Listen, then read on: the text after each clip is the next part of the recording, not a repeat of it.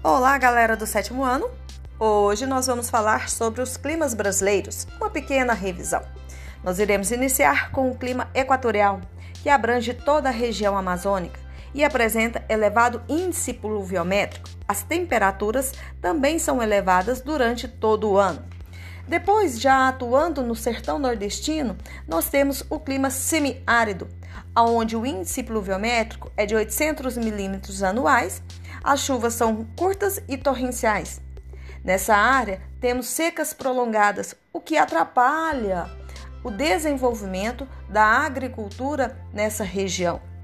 Outro empecilho natural que nós temos é o Planalto da Borborema, que dificulta a passagem das massas de ar carregadas de umidade.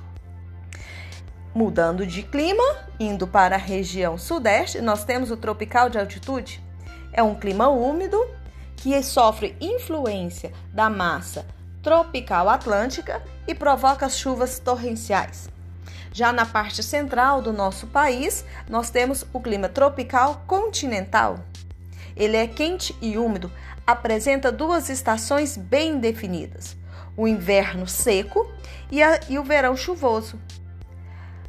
Sofre influência da massa tropical continental, no inverno, essa massa atua muito forte nessa parte central do nosso país, o que dificulta a entrada de massas de ar carregadas de umidade. Já na região sul, nós temos o que? O clima subtropical. As temperaturas são médias devido a massas de ar fria e quente. As chuvas são bem distribuídas ao longo do ano e no inverno ocorre a geada nessa região. Isso aí é só para vocês memorizarem